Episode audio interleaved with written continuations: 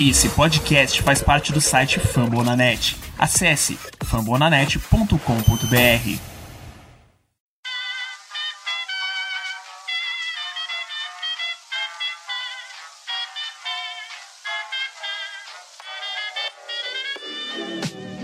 Mais uma rebatida forte. E ela tá fora daqui! Uau!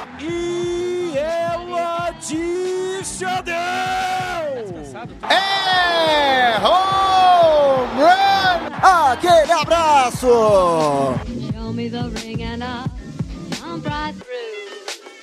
E aí galera do beisebol, tudo bem? Como é que vocês estão? Todo mundo de férias? Todo mundo de lockout? Todo mundo de greve? Ah, meu Deus do céu! Nós estamos aqui trabalhando, hein? Sejam bem-vindos. A partir de agora começa o meu, o seu, o nosso Rebatida Podcast, o podcast oficial para falar da Major League Baseball aqui na plataforma Fumble na Net. Seja muito bem-vindo, se estica no sofá, faz a pipoca, porque hoje começa um episódio, a parte 1 de um especial que a gente vai fazer de filmes de beisebol para a sua off-season. Hoje nós vamos indicar cinco filmes de beisebol, na parte 2 nós vamos indicar outros cinco filmes de beisebol. Ah, mas Thiago, onde que eu vou assistir esses filmes? Se vira, amigão. Se não quiser gastar com streaming, vai na pirataria, enfim, faz o que você quiser. Aqui nós estamos falando que esses filmes estão na tela, são alguns clássicos.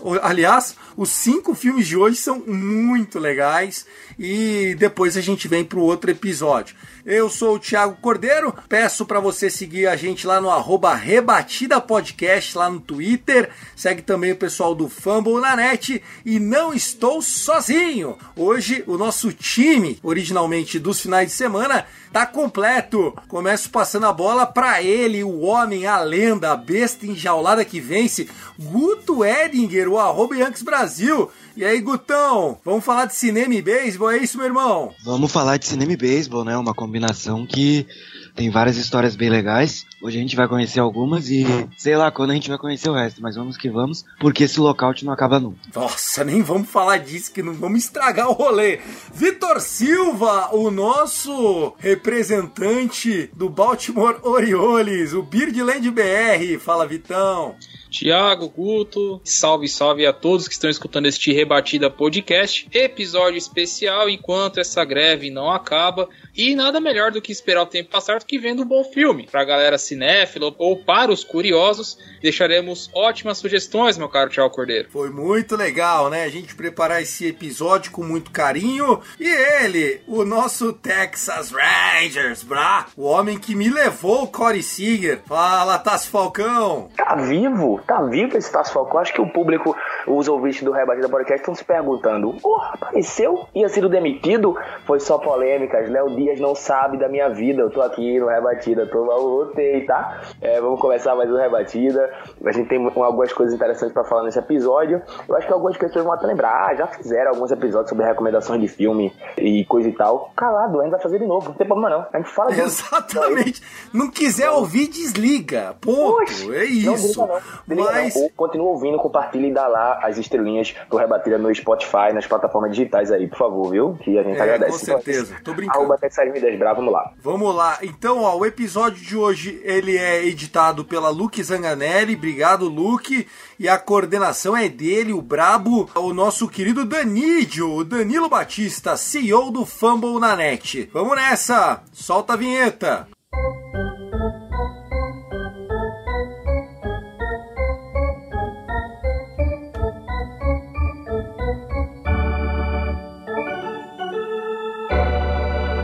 no cantinho de recados, passar para dizer para vocês que nós estamos com a NBA, com a NHL e com a NFL bombando, né? Se o beisebol está paradinho, re- o restante, né? As outras ligas de esportes americanos estão com a temporada acontecendo, né? Seja no gelo, seja nas quadras ou os- nos campos de futebol americano, tem muito conteúdo da plataforma Fórmula Net. Inclusive, na semana passada, nós estreamos o 75º podcast podcast diferente do Fambonanet. Meu Deus, que delícia! Para saber de tudo, você pode acessar lá o nosso portal, que não tem só podcast, tá? Tem conteúdo em texto também, é bem legal. www.fambonanet.com.br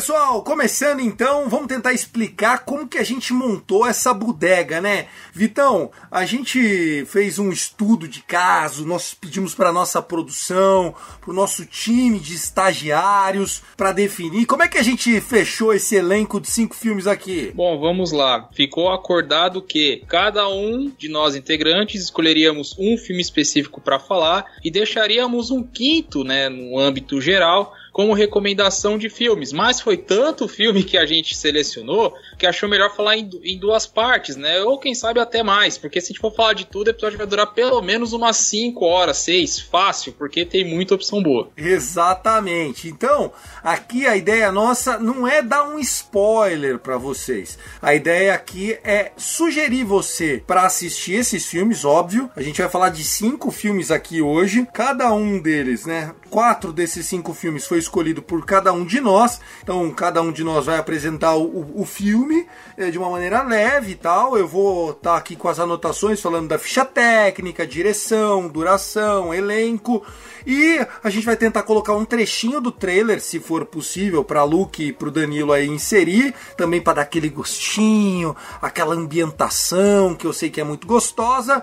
E claro, né, a gente não vai contar o final, a gente não vai dar um spoiler assim. Mas o que a gente gostaria é que você desse o feedback pra gente depois. Se você assistiu porque ouviu, se você concorda com o que a gente comentou, se você discorda de alguma coisa que a gente comentou aqui, por favor, interaja com a gente lá. Não deixe de seguir então o arroba Rebatida Podcast. A gente fez um top 5, né? Cinco filmes para caber no período de um episódio. Né? Não adianta fazer uma lista muito maior. A sugestão até do Danilo era que a gente falasse de menos filmes, se aprofundasse mais sobre cada um deles, mas nós não resolvemos ouvir o chefe. Nós vamos falar de cinco filmes mesmo. Cada um vai falar de um e não tem uma ordem de favorito. Óbvio que cada um de nós sugeriu um desses filmes, justamente porque é o da nossa preferência mas você fica à vontade para fazer o que você quiser. Não precisa ouvir na ordem que a gente está falando. Se você quiser ouvir em qualquer ordem, a única coisa que a gente garante é: são ótimos filmes, filmes que têm o beisebol como cenário de pano de fundo ou cenário principal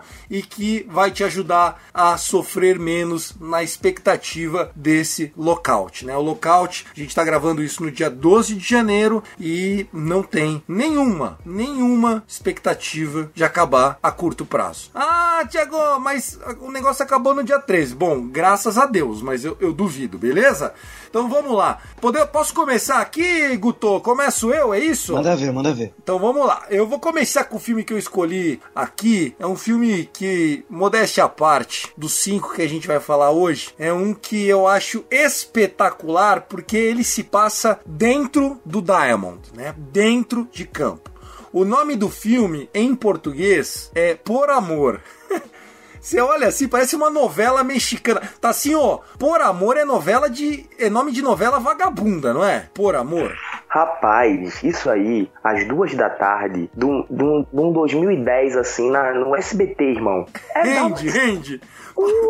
Pera, pera aí, essa no, não é uma novela da Globo, isso aí, meu? Por amor, deve ser, né? Deve ser Teve mesmo. novela esse nome, hein? Teve mesmo, hein? A gente vai por aqui. teve, é verdade. Já apurei, já apurei nesse instante aqui. Já apurei nesse instante aqui. Deve ter. Bom, o filme que eu vou trazer pra vocês, eu sou velho, gente, desculpa. É, é de 1999, se chama Por Amor em português, mas o nome original do filme é For the Love of For Love of the Game, que é Por Amor ao Jogo, né? Então, daí pra romantizar, tiraram o ao jogo e deixaram só Por Amor é com o eterno galã, que homem, Kevin Costner, o mesmo que fez Campo dos Sonhos, que não é um dos filmes que a gente vai indicar aqui para vocês hoje, mas a gente indica que você assista sempre que você quiser. E o Kevin Costner fez esse filme justamente porque o Campo dos Sonhos fez muito sucesso. Daí a galera falou: "Não, mano, precisamos fazer mais um filme de beisebol com vocês". Então, vai lá. É um filme que tem 2 horas e 17 minutos, então é um filme longo, né? É um filme né, de mais de duas horas. Tem a gatíssima Kelly Preston e conta a história do Billy Chappell. O Billy Chappell é um jogador fictício, né? Um lendário lançador de beisebol, né? Que já tá com seus 40 anos, que fez a carreira inteira no Detroit Tiger do Victor Salviano. Opa, não podia falar isso, mas enfim, tava lá o, o Billy Chappell no último jogo do ano. Sabe quem que ele vai enfrentar no último jogo do ano da temporada, Guto? Quem, meu querido? O New York Yankees no saudoso Yankees Stadium, né? No, no antigo Yankees Stadium. Então, chega lá, a história se passa. Du as duas horas do filme se passa durante os nove innings de um Detroit Tigers at New York Yankees no Bronx. No último jogo da temporada, o Detroit Tigers já eliminado e o Yankees já nos playoffs. Daí você pensa assim, Vitão, qual é a graça do jogo 162 de um time classificado contra um time eliminado? Pensa ou não pensa, Vitão? Ah, fácil, né? Porque o interesse acaba sendo o mínimo, porque só quem vai ver é quem torce pra Yankees ou Detroit. É, só que daí, só que daí tem o detalhe. Qual é o detalhe que a gente vai descobrindo ao longo do filme? É o último jogo do ano do que pode ser o último jogo da carreira do Kevin Costner ou do personagem Billy Chappell, que tinha sido Cy Young trocentas vezes. É, enfim, é um cara que vai pro Hall da Fama no último jogo da carreira, aos 40 anos, e o Detroit Tigers, durante o jogo, vou dar um mini spoiler só pra vocês entenderem, né? Já falou para ele, pro empresário dele, que não vai renovar. Então é assim, Billy, aposenta, cara. Você tem 40 anos, sua temporada tá na merda, você tá com um ERA de quase 5, moleque. Tchau. Você não é mais o Billy Chappell. Se você quiser jogar mais um ano por outro time, é mais um ano, você vai ter que jogar por outro time. Então é animal, velho. É animal porque mostra toda a mandinga do beisebol, o, o, o cara no dugout, sabe? Aquela questão do, do cara que tá arremessando, os rebatedores é, vindo ou evitando falar com ele. É demais. Gostou, Tassi? Você que não assistiu esse filme, o que, que você achou? Apresentei bem. Irmão, do jeito que tu falou, deu vontade de, nesse momento, assistir o filme, pô. É então, animal, nesse... velho. O filme é absurdo. Agora o filme é dica, absurdo. Agora uma dica para quem for pesquisar o filme, né? Porque se você for colocar por amor no Google, você vai dar Vai aparecer cara, aviões do forró. Vai, vai apare... Não, você vai estar de cara simplesmente com Antônio Fagundes e Regina Duarte na sua cara assim, ó. Tá, a novela Por Amor realmente, Vitão acabou de entregar a idade. E essa novela foi exibida, ó, já tá recomendando até a novela aqui, ó. Exibida de 97 até 98. Nesse período aí, minha gente, Tiago já tinha 23 anos de jornalismo, tá? Entendemos. Já tava cobrindo minha quarta Copa do Mundo. Mas, ó, esse filme é de 99. Vai ver, Vitão. Os caras usaram o sucesso da novela e meteram no filme Por Amor para ver se ganhavam uma audiência. Será que não? Ah, óbvio, pô. Você mete um título e atores de renome, um abraço, cara. É aproveita e vambora. E, e sabe o que, que eu mais gosto, Vitão, desse filme? Que assim, óbvio que tem a história de amor, né? Porque só faltava um filme chamado Por Amor não ter nenhuma história de amor. Mas ele mostra os bastidores, porque o que acontece? Mostra durante o jogo, então o Billy Chappell, né, o Kevin Costner, vai lá, faz o primeiro inning, três outs, volta pro campo. Quando ele volta pro campo e o time do Detroit Tigers vai rebater, lembrando que na American League pitcher não rebate, então em nenhum momento ele vai pro bastão, ele não é o herói, ele não faz o home run da vitória, não tem porra nenhuma disso, tá? Não tem isso. Mas nas entradas, quando ele volta pro pra coisa, é ele pensando nele mesmo. Então, ele fica lembrando quando ele era moleque, que o pai dele ensinou ele a primeira fastball, porque aquilo pode ser o último jogo da carreira dele, entendeu? Então, assim, cada out que ele tem, que ele volta pro dugout, é de cara, a próxima vez que eu subir no montinho, pode ser a última, porque se eu começar a tomar bordoada, já foi, entendeu? Então, é, Gutão, o que, que você achou da história, Cara, meu? sensacional, né? Vocês vão se deparar com mais algumas surpresas durante o filme, né? Que não custa, não vou falar aqui porque não estraga o ambiente. Mas, cara, tá tranquilo pra assistir numa tarde, você não tá fazendo nada. Você coloca um filme bem tranquilo. E as opções para assistir é que você pode, se você não quiser piratear nem nada, tem no YouTube, tem no, na Globoplay e tem na Apple TV. Então, se você quiser aí procurar pra olhar, tem aí. E tem o lendário Kevin Costner, vale sempre a pena olhar o trabalho desse monstro. Ó, um comentário feito no perfil Adoro Cinema, acho que diz bastante sobre o jogo. Ele diz o seguinte: é um bom filme, só que irregular. Irregular porque as cenas do jogo são animais, porém eles ficam insistindo em mostrar a história de romance. Bom, tá aí, é isso, meu irmão. É isso. O- durante o jogo é demais. Sabe, o rebatedor provocando ele, de tipo, tá velho, joga aqui, manda aquela curveball que eu vou matar você. Então, assim, cara, é muito legal, porque você começa a pegar coisa do jogo, sabe? O, o- o lance da, da, da tática e tal. Óbvio, é um filme meio sessão da tarde e tal, mas assim, vale muito a pena. E a Kelly Preston é absurda. Ela é 10 e faixa, titular, joga em todas. Kelly Preston e Kevin Costner, que casal, meu amigo. Que casal. Bom, acho que já falamos tudo, tá tudo bem, né? É isso. O Adoro Cinema avaliou o filme com 4,5 de 0 a 5. Então acho que tá bom, né? 4,5 de 0 a 5 é um 9, pô. Tá ótimo. É isso. Ficou muito legal. Espero que vocês curtam esse filme e comentem com a gente.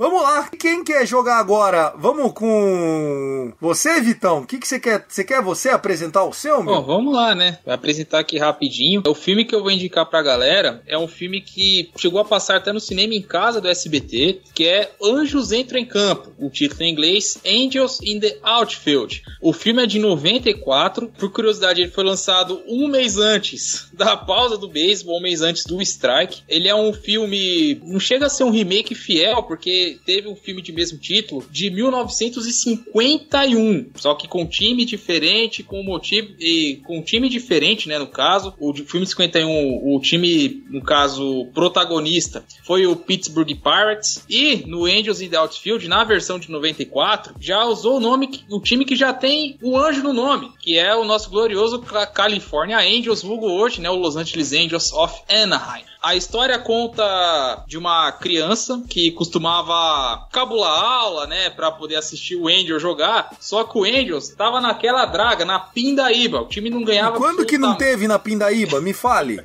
2002, quando ganhou, quando ganhou o campeonato. Lá foi uma aberração, pô. Aí o que acontece? O, o menino ele é filho de um pai viúvo e ele sempre pergunta pro pai, pro pai dele: "Ô pai, quando que a gente vai ter uma família? E o pai dele responde: quando o Angels for campeão. E aí o criança, né, tem aquela fé, né?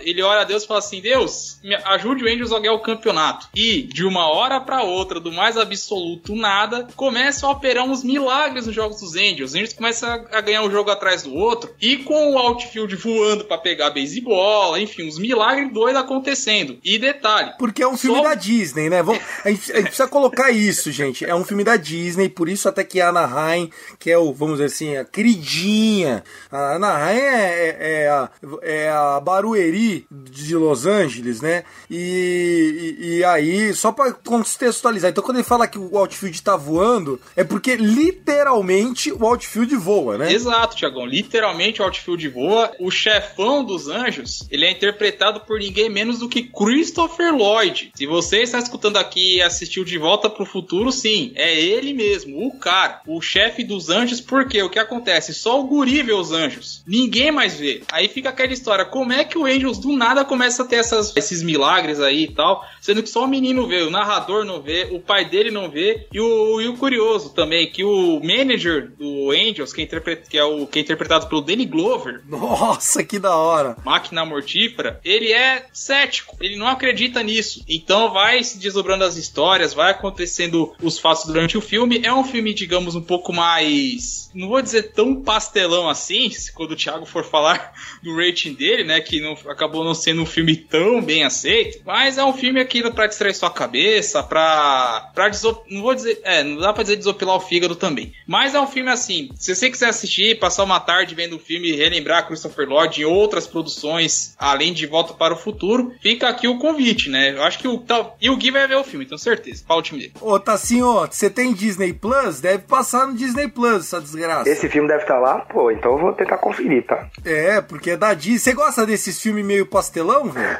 Rapaz, eu- é, o filme pelo menos tem que ter alguma coisa pra me cativar, porque se, se for somente pastelão, durante 120 minutos, eu não vou durar 30. Então tem que ter alguma coisa que me chame ali, cara. Se tiver alguma coisa que me chame, eu posso assistir, assi- insistir, assistir até o final. Ô, Gutinho, você chegou a assistir esse filme? Ele é mais velho que você, cara, é de 1994. É, eu sou de 99, eu nem sabia da existência desse filme, né? Mas eu acho que não tem no Disney mais, porque eu tô, tô vendo aqui, tô com a página do filme aberta, e parece que ele não tá, tá disponível no Disney mais, então esse aqui realmente só por meios clandestinos. Uma curiosidade desse filme é que além dos atores citados, o, o Adrian Brody, que fez o pianista depois, que é um filme incrível, né? Procurem depois a, a assistir. Também e o Joseph Gordon-Levitt, criança, ele que fez 500 dias com ela. Então é, é um elenco assim que você olha e fala, tem nomes interessantes aqui sim. Então parece ser um filme bem interessante. Gostei, gostei. Agora, pô, a Disney largou na chuva o filme, pô. Que isso, Danny Glover, Christopher Lloyd. Pô, esses caras já tiveram mais moral, hein, velho? Que, que história é essa, cara? Que que, é isso? E tem mais um ator que não foi citado, que é o Matthew McConaughey, que faz um dos outfielders do Angels no filme. Bem lembrado. Aqui, ó, um comentário feito há oito meses atrás pelo tal do Binho. Quando que esse filme vai entrar no Disney Plus? Tá aí. Largaram na chuva o Danny Glover. Que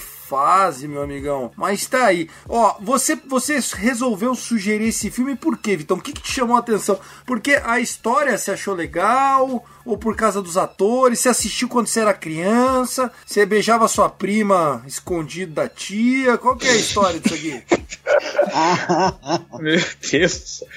Não, cara, era mais pela, mais pela nostalgia mesmo, né? Pô, você vê o filme aí que você tá lá nos, nos seus 10, 11 anos, é, do, do esporte, é o filme que me tra traz essas lembranças mais de infância mesmo. É claro, já assisti outros filmes também é, do esporte, né? Da, poderia ter citado outros, mas foi o primeiro que me veio à cabeça e também tem o seu lado, né? O filme que não é tão comentado assim, né, Tiagão? Isso, isso eu achei legal. Isso, a gente trouxe aqui dois filmes que saí, saem um pouco, né, desse do, dos blockbusters de beisebol pra galera. Não, eu, eu, a hora que você falou, eu falei, mano, nunca ouvi falar desse filme. Aí fui ver e, e, e é muito legal. Uma pena, né, que o Anaheim Angels mais uma vez tem o saco puxado pela Disney, mas tá aí. Então, Danny Glover e Companhia Limitada, a direção é do William Deere, é uma comédia, não tem restrição, censura livre filminho pastelão da Disney, 1 hora e 40, ó.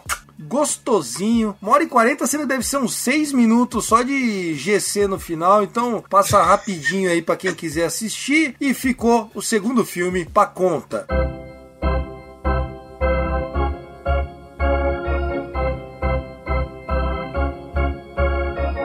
Vamos lá, Guto!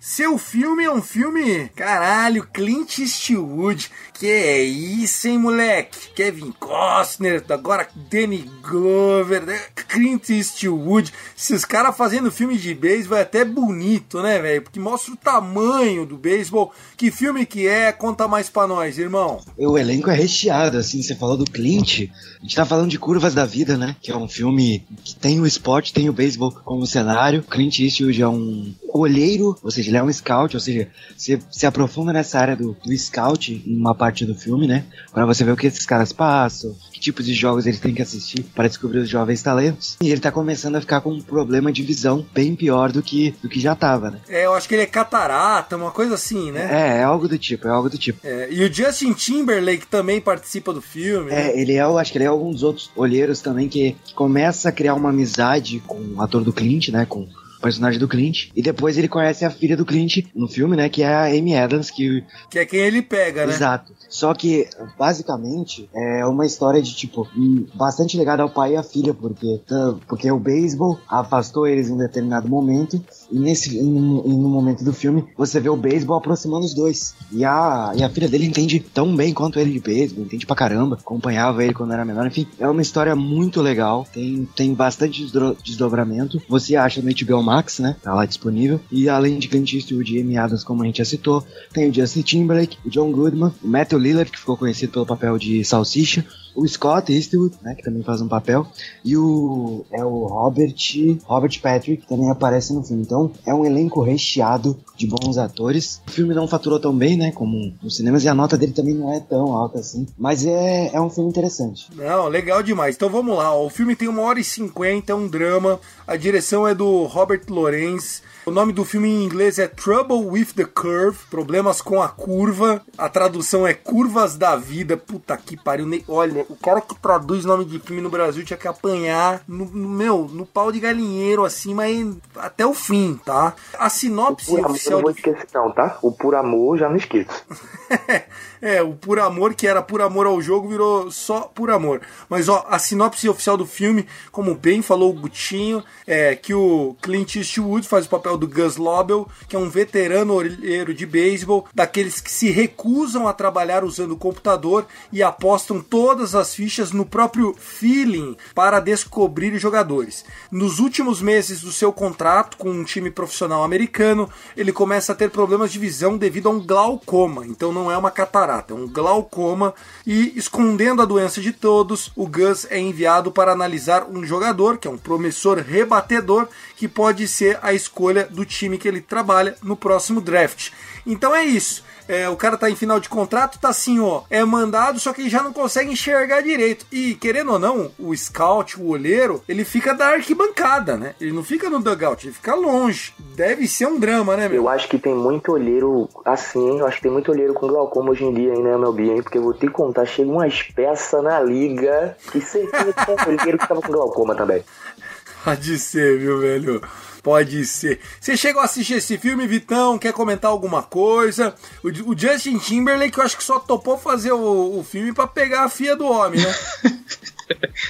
É, quem é, vai saber, né, Tiagão? Então, eu tô vendo as críticas. O que talvez, talvez não, que pode ter atrapalhado um pouco é que chegou antes desse filme no cinema um tal de O Homem que Mudou o Jogo. Nós vamos falar dele, não conta agora, pô. É nosso último filme, meu. Eu sei, calma. Então, eu só estou dando, dando a história, porque você já fica com expectativa alta, mas é como o Guto falou, né? Acabou não caindo tanto no, no gosto da, da crítica, enfim. Mas é aquela, é aquela coisa, né? É pelo esporte, por um outro drama, por um ser um, um drama também, por dar uma, uma outra visão do jogo. É claro, né? Quem for analítico, né? Que não, não vai precisar de feeling, não vai gostar nem um pouco de ver esse tipo de história, né, Tiagão? Não, sabe o que, que eu acho que atrapalhou um pouco esse filme? Pelo que eu li também de, de, de, de crítica, é, e o Guto pode me confirmar ou não, é que querendo ou não, o Clint, é, primeiro que ele já tá bem senil, cara. Fato, fato, fato, fato. E os filmes dele, eu já assisti alguns recentemente. Quando eu falo recentemente, é 10, 12 anos atrás começam a ficar muito parado. Ele, ele é um cara que ele já não tem mais aquela cadência, ele não tem mais aquele carisma do Clint Eastwood. Então acaba soando meio que igual aquele filme O Irlandês do Netflix, que é só nego lenda, mas os caras tá tudo tão velho que você já dá uma impressão ruim. Você acha que foi um pouco disso, Gutão? Hum, cara, eu acho que se atrelou assim a isso, né? Se você olhar o filme inteiro, o Clint ele não te puxa pro filme, entendeu? Você olha o filme e você fica mais intrigado com outras coisas e tudo mais. Tem uma situação muito interessante de um, de um jogador jovem, um prospecto, que ela, a filha dele, acredita muito também. E é, é, uma história que puxa muito mais do que propriamente, ah, o, o Gus, que é o personagem do Clint, estar com um problema de glaucoma. Então, assim, e também boa parte do filme tá de cara fechado. então, e você atrela o Clint Eastwood a outro tipo de filme, né? A filme de, de faroeste, enfim, era o que ele fazia, mas ainda é, assim... É, que ele era um baita de um cara, matava todo mundo, grandão. Aí você vê o cara tiozinho arrastando a perna, meu amigão. É foda. Exatamente. E só completando, né? Diferente de você, eu adorei irlandês, vi ele inteiro, sem parar, porque eu achei o filme muito bom, mas... É, essa... Cê, o Legutê, velho, o Legutê se ilude com qualquer coisa, então não me surpreende, tá? Mas eu, eu, eu, assisti o irlandês em três fases, tá? Eu tive que parar duas vezes para dar uma lavada no rosto, tava foda. Não... Aliás, eu deveria assistir novamente o irlandês para ver se, se eu, depois que você falou agora, porque ah. eu tava assistindo com a minha mulher, só reclamava, velho. Aí... Mas é que é um filme muito longo, você tem que ter é muita paciência, longo. você tem que ter muita paciência, mas assim, principalmente os atores secundários do filme são excepcionais Mas voltando ao Curvas da Vida, acho que foi isso. E também o, o, outro filme lá que lançou antes, pô, cria uma expectativa, porque os próximos dois filmes que a gente vai falar, a gente tá falando de um outro patamar de filme de beisebol. Então é, é complicado você bater uma expectativa, mesmo tendo um elenco tão forte. E até Não, sem, sem dúvida, sem dúvida. Então, ó, só pra gente repassar então, o Guto trouxe para vocês Trouble with the Curve, problemas com a curva, que traduzido no português virou Curvas da Vida. O filme é estrelado pelo Clint Eastwood, pelo Justin Timberlake, Timberlake como grandes é, nomes aí, né, para a audiência. É um filme de 2012, é um filme que tem 1 hora e 50 e é um filme que é muito legal para você que gosta de beisebol, para falar de bastidores do lado ainda semi-amador ou fora da Major League Baseball, né? A gente tá muito acostumado a avaliar a Major League Baseball e assim, sendo bem sincero para você, amigão, só chega na Major League Baseball 5% dos caras, né? Os outros 95% come grama literalmente a vida inteira e não tem a oportunidade de jogar no que a gente é conhecido como o grande show, né, Vitão? Você que é um cara que acompanha bastante prospect e tal, é, as pessoas não têm noção o tamanho da indústria que é o beisebol e o quão é, o jogador da Major League Baseball é a nata da nata da nata da nata. É, só de ligas menores são quatro subdivisões, contando ligas é, do Caribe, ligas de Flórida, Arizona, enfim não é uma trajetória fácil, galera. É tanto que o Thiago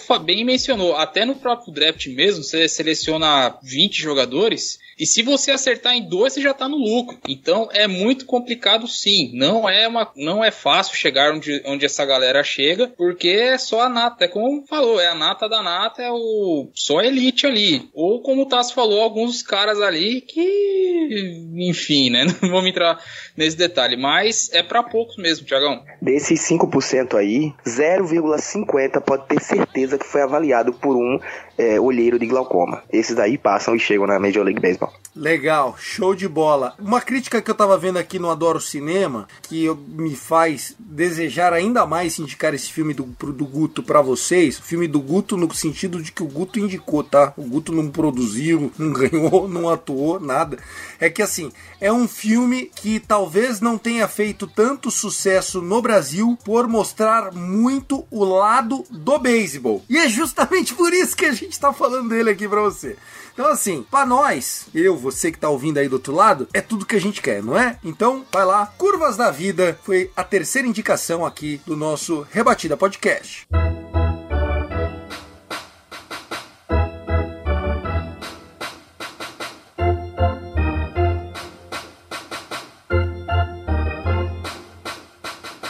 Cássio Falcão, chegou a sua hora, um filme unânime, né? Não tem quem não tenha assistido esse filme e curtido demais. Que filme é? Vambora com você, meu irmão é o famoso top 1 dos top 1, né? Então esse filme aqui é, não há novidade nenhuma, eu escolhi, eu escolhi esse não, na verdade, eu não vou mentir pro público do Rebatida. Escolheram por mim, porque eu acabei, tava resolvendo as coisas, então não, não, não prestei muita atenção nas resoluções. Ah, que novidade, você não prestou atenção, então... meu Deus! Então, Inédito, é, né? Pro Thiago, pro Thiago quebrar o pau em cima de mim agora. Então, por que esse filme, né? Acho que esse filme, pronto, como exemplo, como usar até o que o Thiago falou sobre o último que, que o foi o caso que o Guto recomendou. Né? Se é um filme que ele fala tanto sobre beisebol, o, o 42 é um filme que o beisebol acaba sendo o segundo plano em relação à ideia central do que o filme quer passar, do que o filme quer mostrar. Então tem sim seus momentos do beisebol, mas a, parte que ele quer mostrar é a história que leva a tudo no enredo do filme e o que aconteceu na história é o foco central do filme.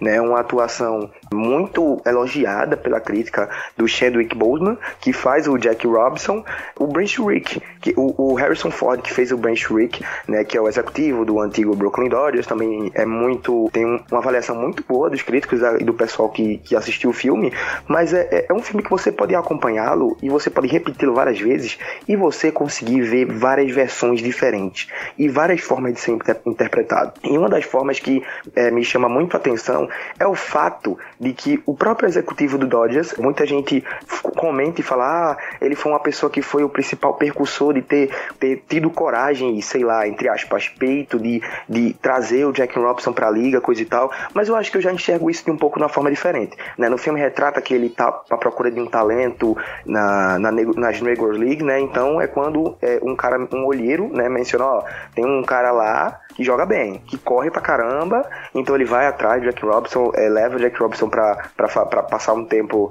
é, fazendo os testes, coisa e tal. Então, depois disso tudo, ele enfrenta muita. Antes da, da chegada nele na liga, até, ele já sofre algumas, algumas perseguições, algumas pressões, e quando ele estreia, tudo parece que fica muito mais pesado, tudo parece que fica muito mais sombrio. E o filme consegue, de uma forma é, até que memorável, né? Consegue, e junto com a bela atuação do Shane Grace fazer com que é, a gente se sinta aflito e, e preso no filme também. Tem um momento do filme, pô, não é um spoiler, né? Porque é, é, praticamente algo do decorrer. Que quando ele sai de uma partida muito furioso, ele entra assim no, no vestiário, na, naquela brechinha, o vestiário apertadinho, assim, a entrada que dá no campo. Então quando ele entra ali e, e a, aquela, aquele, aquele corredor apertado, você se sente dentro daquele corredor apertado junto com ele. Né? Ele começa, ele fica muito, muito revoltado e começa a quebrar o taco na parede, quebrar o taco e, e dar vários, várias pauladas com o taco. Então você se sente imersivo ali junto com ele e isso é uma das melhores cenas para mim do filme, né, uma das cenas mais emocionantes para mim. Então, o que eu enxergo, né, que eu é, interrompi esse meu raciocínio para falar mais do filme. O que eu enxergo nesse papel do executivo do Dodgers? Muita gente fala que ele foi esse percussor, esse, esse cara que foi o principal personagem a trazer o, o Jack Robinson pra, pra liga, coisa e tal. Mas se você parar pra pensar, ele também é, é responsável por ser aquele negócio que a gente pode chamar de a permissão branca para poder um negro chegar em Major League. O filme consegue retratar muito bem isso e, e você consegue consegue, se você assistir mais de uma vez, em momentos separados, logicamente, você vai conseguir, é, aos poucos, interpretar o filme de várias formas diferentes. Né? Então, se eu for comentar mais, vou acabar falando e vou acabar comentando tudo, mas é mais ou menos não, isso não, daí. Vamos amarrar, porque não. Todo, todo mundo tem, acho que, uma coisinha para somar com essa história, né? É, o 42, que no Brasil virou a história de uma lenda. tá caralho, velho. Vou matar os filha da puta. Bom, Vamos lá, o, o, nome do filme é 42, 42. No Brasil virou 42, é a história de uma lenda, porque a gente tem a mania de querer abrasileirar a parada. Eu acho que só o fato de ter o Chadwick Boseman já valeu, porque é, o Chadwick Boseman nesse filme trabalha demais, demais. Se você não ligou o nome à pessoa, Chadwick Boseman é aquele ator que faleceu que fez o Pantera Negra, né? Agora se lembrou, né? Pelo amor de Deus.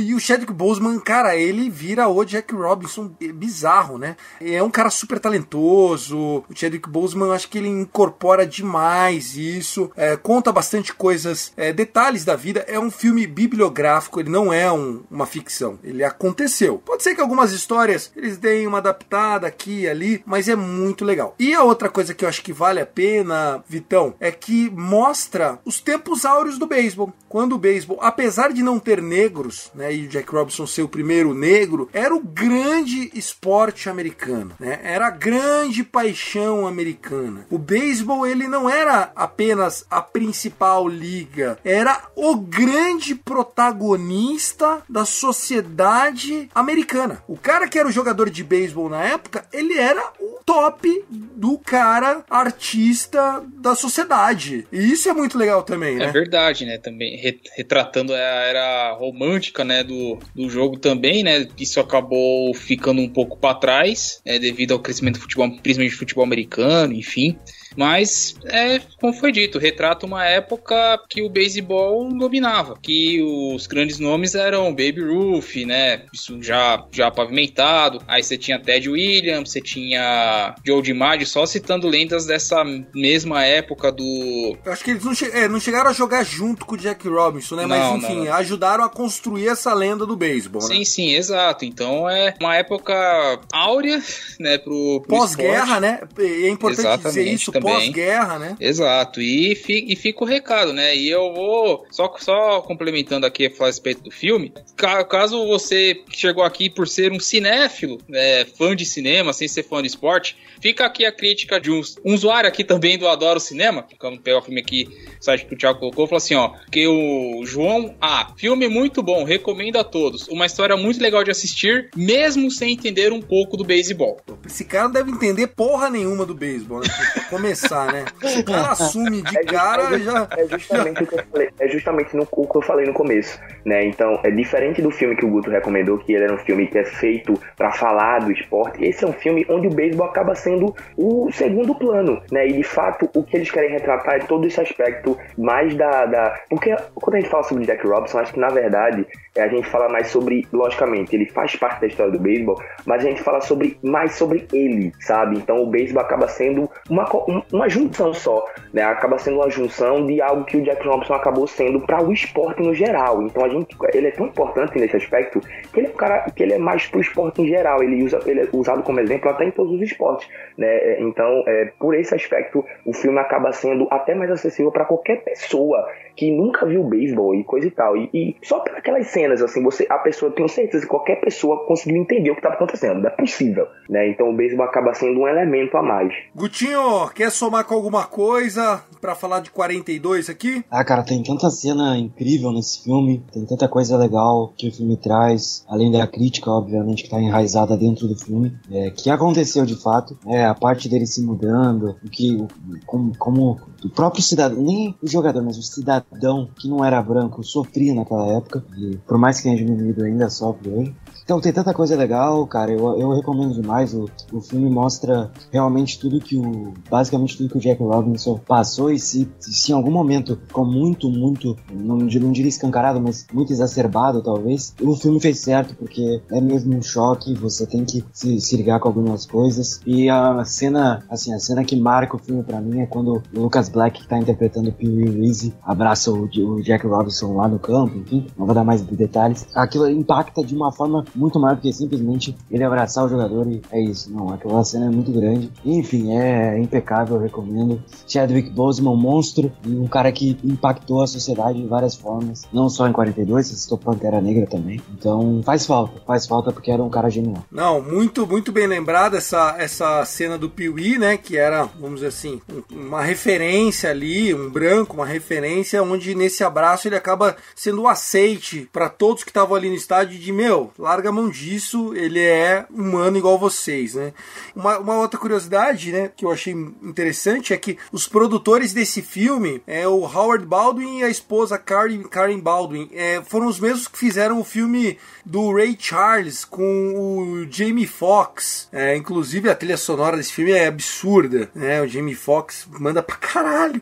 E aí eles fizeram o Ray, né? E daí deu super certo o Ray Charles, um negro, pá, do blues, do jazz e tal. E aí eles resolveram fazer do, do Jack Robinson. Então, assim, o, o 42 já chega com uma pompa grandona, porque o Ray já, já tinha sido um baita sucesso alguns anos anteriores. E o casal Karen e Howard, os caras são fera. Se você ainda não assistiu 42, vale muito a pena. Se eu não me engano, esse filme já passou até na Globo. Você vai achar em algum lugar aí. Tem na HBO Max. Também. HBO Max. É, HBO Max. HBO Warner Max, Bros, tá. né? É, da Warner, é um filme da Warner Bros, então essas produções estão na HBO Max. Exatamente. Não, só complementar o Jamie Foxx, né? Antes dele ser um ator, né? Enfim, tá aí em vários filmes importantes, ele era cantor. Então, a maioria das músicas do Ray que ele canta é ele mesmo. Canta porque ele é um excelente cantor. Ah, e, e- e ouça Gold Digger, que é a música de trabalho desse filme, né? Porra, é animal. É, é animal a versão que os, os caras fizeram. Vale muito a pena. Tá aí. Então, falamos do Ray e falamos principalmente de 42, a história de uma lenda.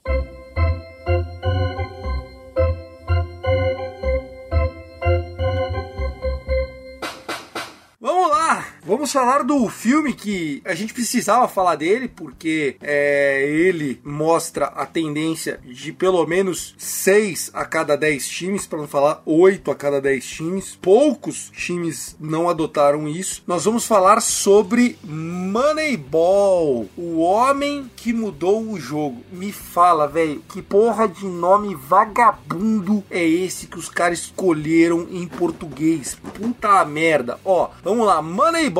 Moneyball é um clássico, tem o Brad Pitt de protagonista, então pode botar aí pra sua mina assistir com você, que é muito legal vale muito a pena. Obviamente que o cara é mais bonito que você, né, velho? Então não vai ficar com ciúmes também, não seja um otário. Mas vale muito a pena assistir. Se eu não me engano, tem na Netflix. Então. Tem mais não. Não tem mais? Esses caras tão mercenário pra Eles porra. tiram, colocam algum, em algum momento desse ano, ele volta pra Netflix, relaxa. É, mas vamos lá. O Moneyball é uma história real. Conta a história do Billy Beane. O Billy Beane é um revolucionário, né? General Manager do Oakland Athletics. Aliás, ele não é só manager, né? General Manager, como ele também é proprietário atualmente do Oakland Athletics. Erics.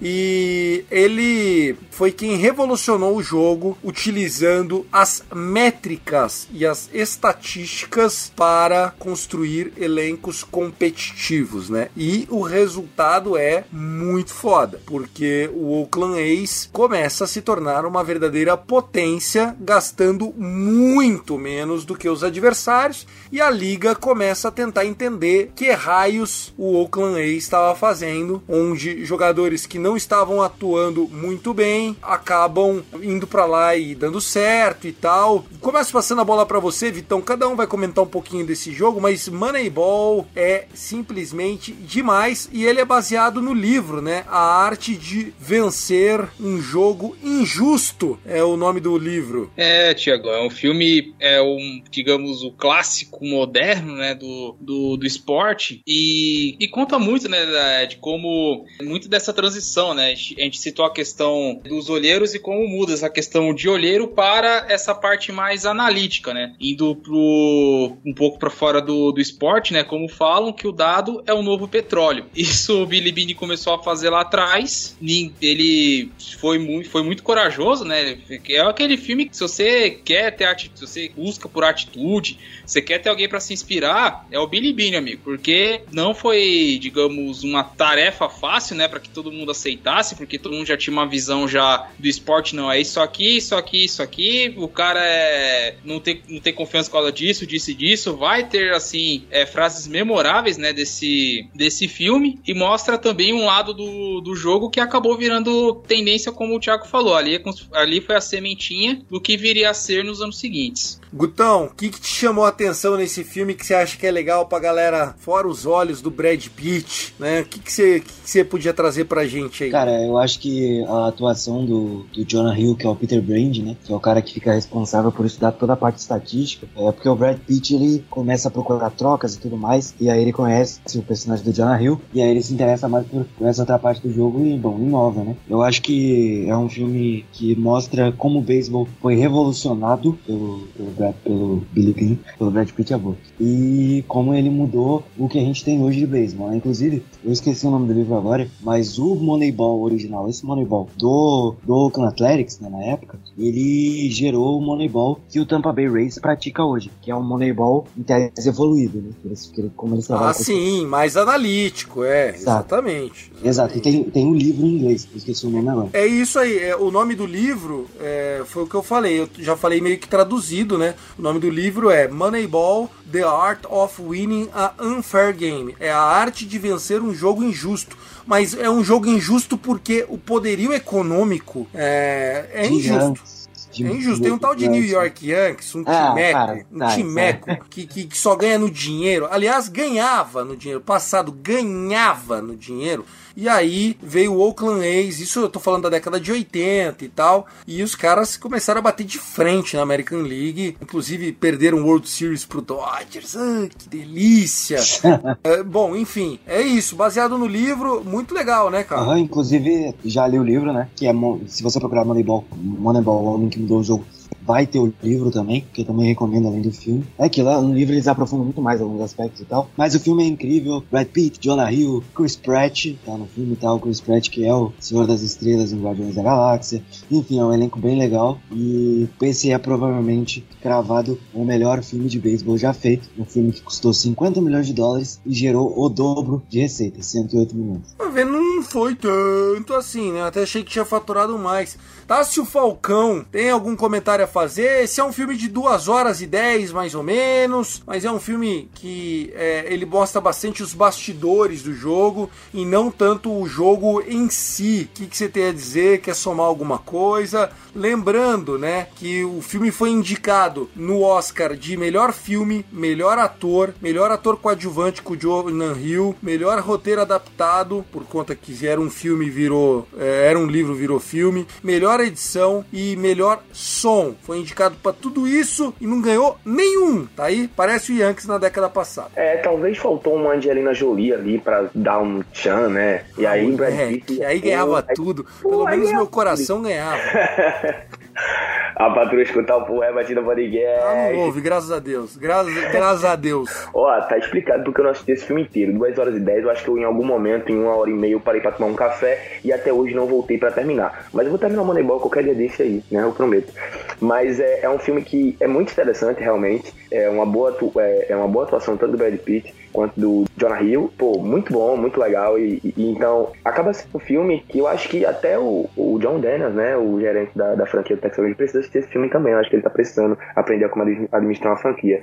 Mas Esse é um aí é só aposentando, viu? Esse Oh meu daí... Deus, oh Deus. E outra coisa, o Thiago fez um comentário sobre, sobre o, o Yankees que o Yankees ganhava, né? E, e- e acho que o, o Moneyball ele trouxe uma coisa pro esporte que é, eu acho que nunca mais vai sair, que é o, o fato de que não basta você ter só dinheiro pra vencer agora. A gente tá vendo aí o próprio o próprio Yankees, tipo, é um fato. Até o, outro time também ricaço da MLB, o St. Louis Cardinals, não ganha faz um tempo aí já também, tá? Então, a gente tem que falar, eu acho que o, o que o, o, o Moneyball trouxe para o esporte é algo revolucionário, que eu acho que vai, é, como é o fato do próprio Tampa Bay Rays, né? Ele revolucionou, fez um, um, um Moneyball melhorado. Então, daqui a 5, 10 anos, a gente pode ter uma terceira evolução do Moneyball. Né? Então é algo que, ultrapassa, né? Então é aquela coisa que a gente pode falar aqui, a gente até comenta com alguns outros filmes. Poxa, esse filme aqui é um filme que pode trazer coisas para a realidade. Então Moneyball traz essas coisas para a realidade, né? Então é um filme que tem muita coisa a ensinar. E também para quem é leigo de beisebol vai entender muito bem, porque é um filme que é feito também para pessoas que são leigas. Porque, como o Thiago também falou, né, é um filme que mostra em si mais a ação do jogo, mas mostra mais a parte interna, a parte que você pode deixar, pô, é um filme de, de gerentes, de administração, deve ser um saco. Não é, não é um saco. É um filme muito bom, mas essas 2 horas e 10 é o que quebra. Podia vir com 1 hora e 40, 1 hora e meia, né? Ah, mas esse- pare, geraçãozinha TikTok, quer ver tudo em 30 segundos, pelo amor de Deus. Ó, mas sabe Ó. o que tem agora pra essa geração TikTok? Ah. É aumentar a velocidade, tá? O que, eu, o que eu tô viciado em aumentar a velocidade de vídeo no YouTube é 1.5 pra cima, irmão. Vamos embora de 20 minutos em 10. tá aí.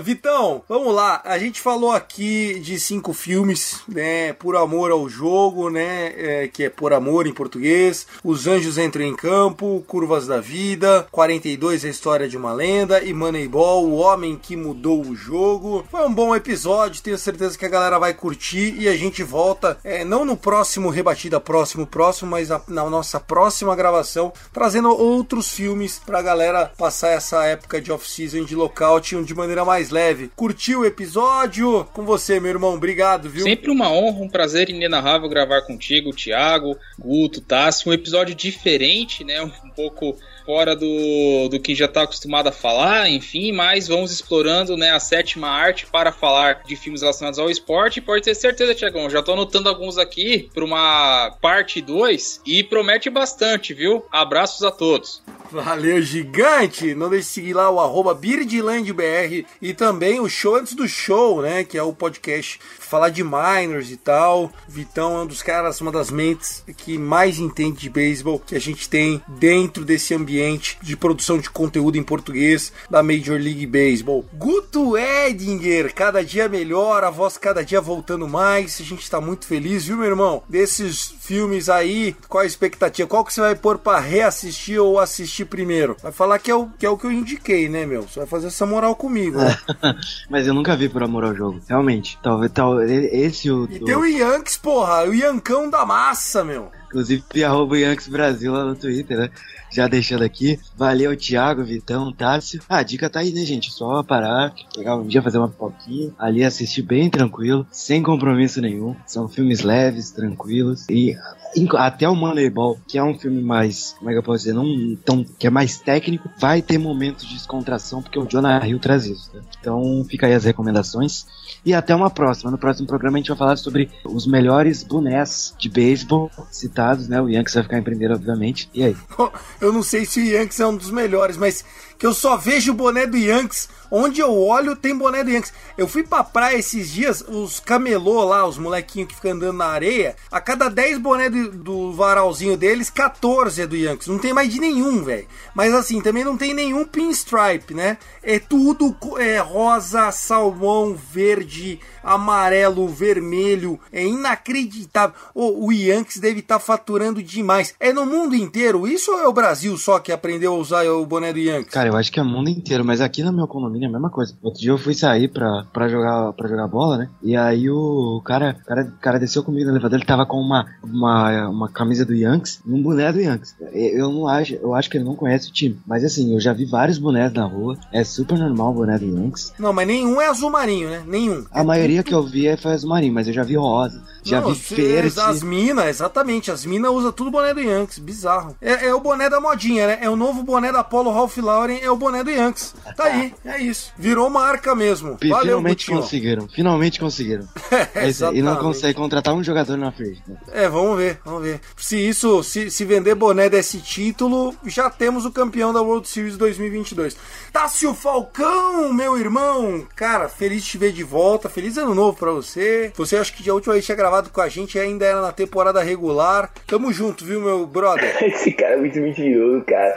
Temporada regular é sacanagem, Thiago. Pô, vamos um pouquinho mais, cara. é Tem uma off-season aí, coisa e tal. Mas assim, muita gente já tava me perguntando, pô, cadê tu não rebatido, não sei o quê? Cadê o, o, o Down Rangers? Tá de greve também, irmão? Pô, calma, gente. Calma, gente. Eu tô negociando. Você não, você não fez nenhum pra falar do Corey Seager ainda? Eu acho que o pessoal tá pensando, pô, o Corey Seager vai jogar onde? No Atlético? É porque, pô, tu não falou do cara ainda, pô. Não falou de Marco Silva, não falou de ninguém. Mas eu vou gravar. Eu vou gravar o Down Rangers, pessoal. Esperar minha voz melhorar, coisa e tal. É, esse final de ano foi, foi, foi bagulho louco, né? Doença, tudo mais. Se protejam aí, porque tem uma gripe bizarra se espalhando pelo Brasil. Você pegou é, essa gripona, meu? Pô, peguei doideira, peguei doideira. Ainda tô com sequela, tá? Tô me recuperando, tô com sequela ainda dessa gripe que eu peguei. Então pega DST, gripão, tá, tá voando, menino, tá assim? DST, tá repreendido, Deus. Mas é isso aí. É, pô, sempre divertido, tava com saudade. Tava com saudade, pô. Eu, começou a gravar, quando a gente começou a gravar assim, assim, pô, meu irmão, preguiça não rebatida, mas passou 10 minutos de programa, já tava me divertindo e tava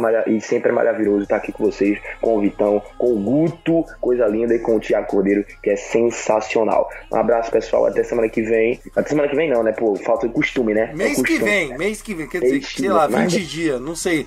A, a, gente agora só grava quando o Danilo cobra, né, Vitão? Danilo não vai ter cobra, temporada. nós grava. Temporada, né? Não tá, vai ter temporada. Tá, tá dessa forma mesmo, Thiago. A fase tá feia, viu? Vamos, vamos ser realistas com os fãs de rebatida. Não se empolga, a gente não vai ter temporada. Mentira, eu tô brincando. Mas pode ser que não tenha mesmo, né? Então é isso aí. Né? Um beijo, um abraço. Ah, sigam lá no, no, no, Twitter. Tô bem pouco aparecendo por lá, mas eu vou aparecer mais. Vou, vou me organizar e resolver isso aí. Começou ano novo, começou um negócio novo e tem coisa nova pra começar. Arroba lembrar no Twitter. E é isso aí. Um beijo, um abraço e até a próxima. Valeu, queridos. Valeu, valeu. Tássio Falcão aqui com a gente.